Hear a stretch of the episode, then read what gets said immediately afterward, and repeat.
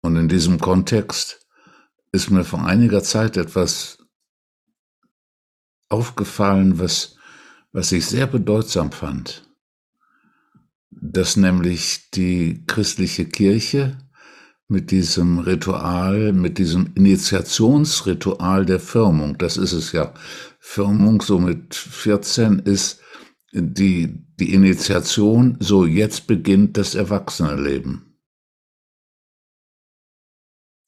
Und das Entscheidende an der Firmung ist, dass die Jugendlichen zum ersten Mal diesem Ritual begegnen, des Aschenkreuzes bedenke, dass du aus dem Staub geboren bist und zu ihm zurückkehrst.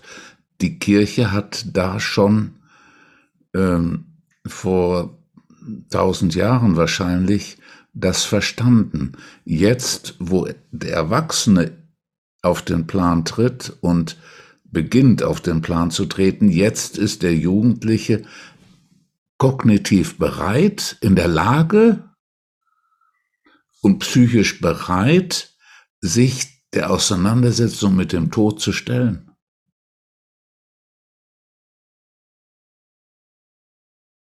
Dieses Ritual stammt aus einer Zeit, in der es selbstverständlich war, dass das Streben nach Erleuchtung ein wesentliches Streben des Menschen darstellt und ein wesentlicher und akzeptierter Teil des gesamten gesellschaftlichen Lebens darstellt.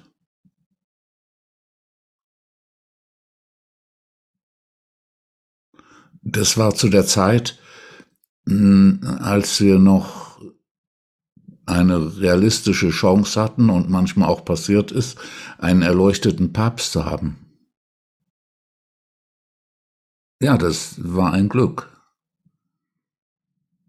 Und ähm, ähm, die Ausrichtung ähm, auf die auf die innere Transformation und die Ausrichtung auf Erleuchtung, auf die Realisierung dessen, was wir wirklich sind, eine selbstverständliche und akzeptierte und nicht von allen Menschen, aber von einem beträchtlichen Teil der Menschen angestrebte Vision für das Leben war und eine intensive Beschäftigung damit.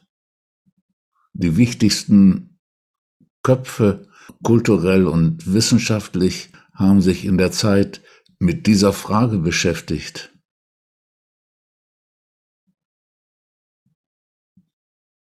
Meister Eckhart und Johannes Tauler sind zwei der berühmtesten.